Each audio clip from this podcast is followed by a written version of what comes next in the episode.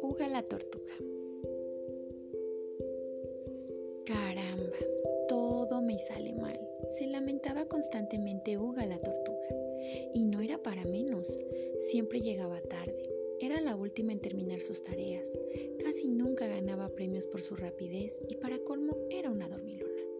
Esto tiene que cambiar, se propuso un buen día, harta de que sus compañeros del bosque le recriminaran por su poco esfuerzo, y optó por no hacer nada, ni siquiera tareas tan sencillas como amontonar las hojitas secas caídas de los árboles en otoño o quitar las piedrecitas del camino a la charca.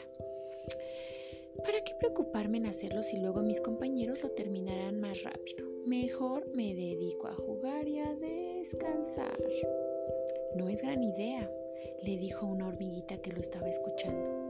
Lo que verdaderamente cuenta no es hacer el trabajo en tiempo récord, lo importante es hacerlo lo mejor que sepas, pues siempre te quedarás con la satisfacción de haberlo conseguido. No todos los trabajos necesitan de obreros rápidos, hay labores que requieren más tiempo y esfuerzo.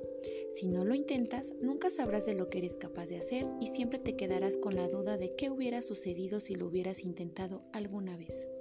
Es mejor intentarlo y no conseguirlo que no hacerlo y vivir siempre con la espina clavada.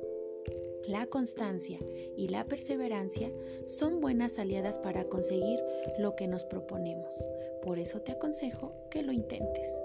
Podría sorprenderte de lo capaz que eres. Hormiguita, tienes razón.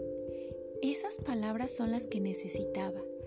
Alguien que me ayudara a comprender el valor del esfuerzo. Prometo que lo intentaré. Así, Uga la tortuga empezó a esforzarse en sus quehaceres. Se sentía feliz consigo misma, pues cada día lograba lo que se proponía, aunque fuera poco, ya que era consciente de que había hecho todo lo posible para conseguirlo. He encontrado mi felicidad.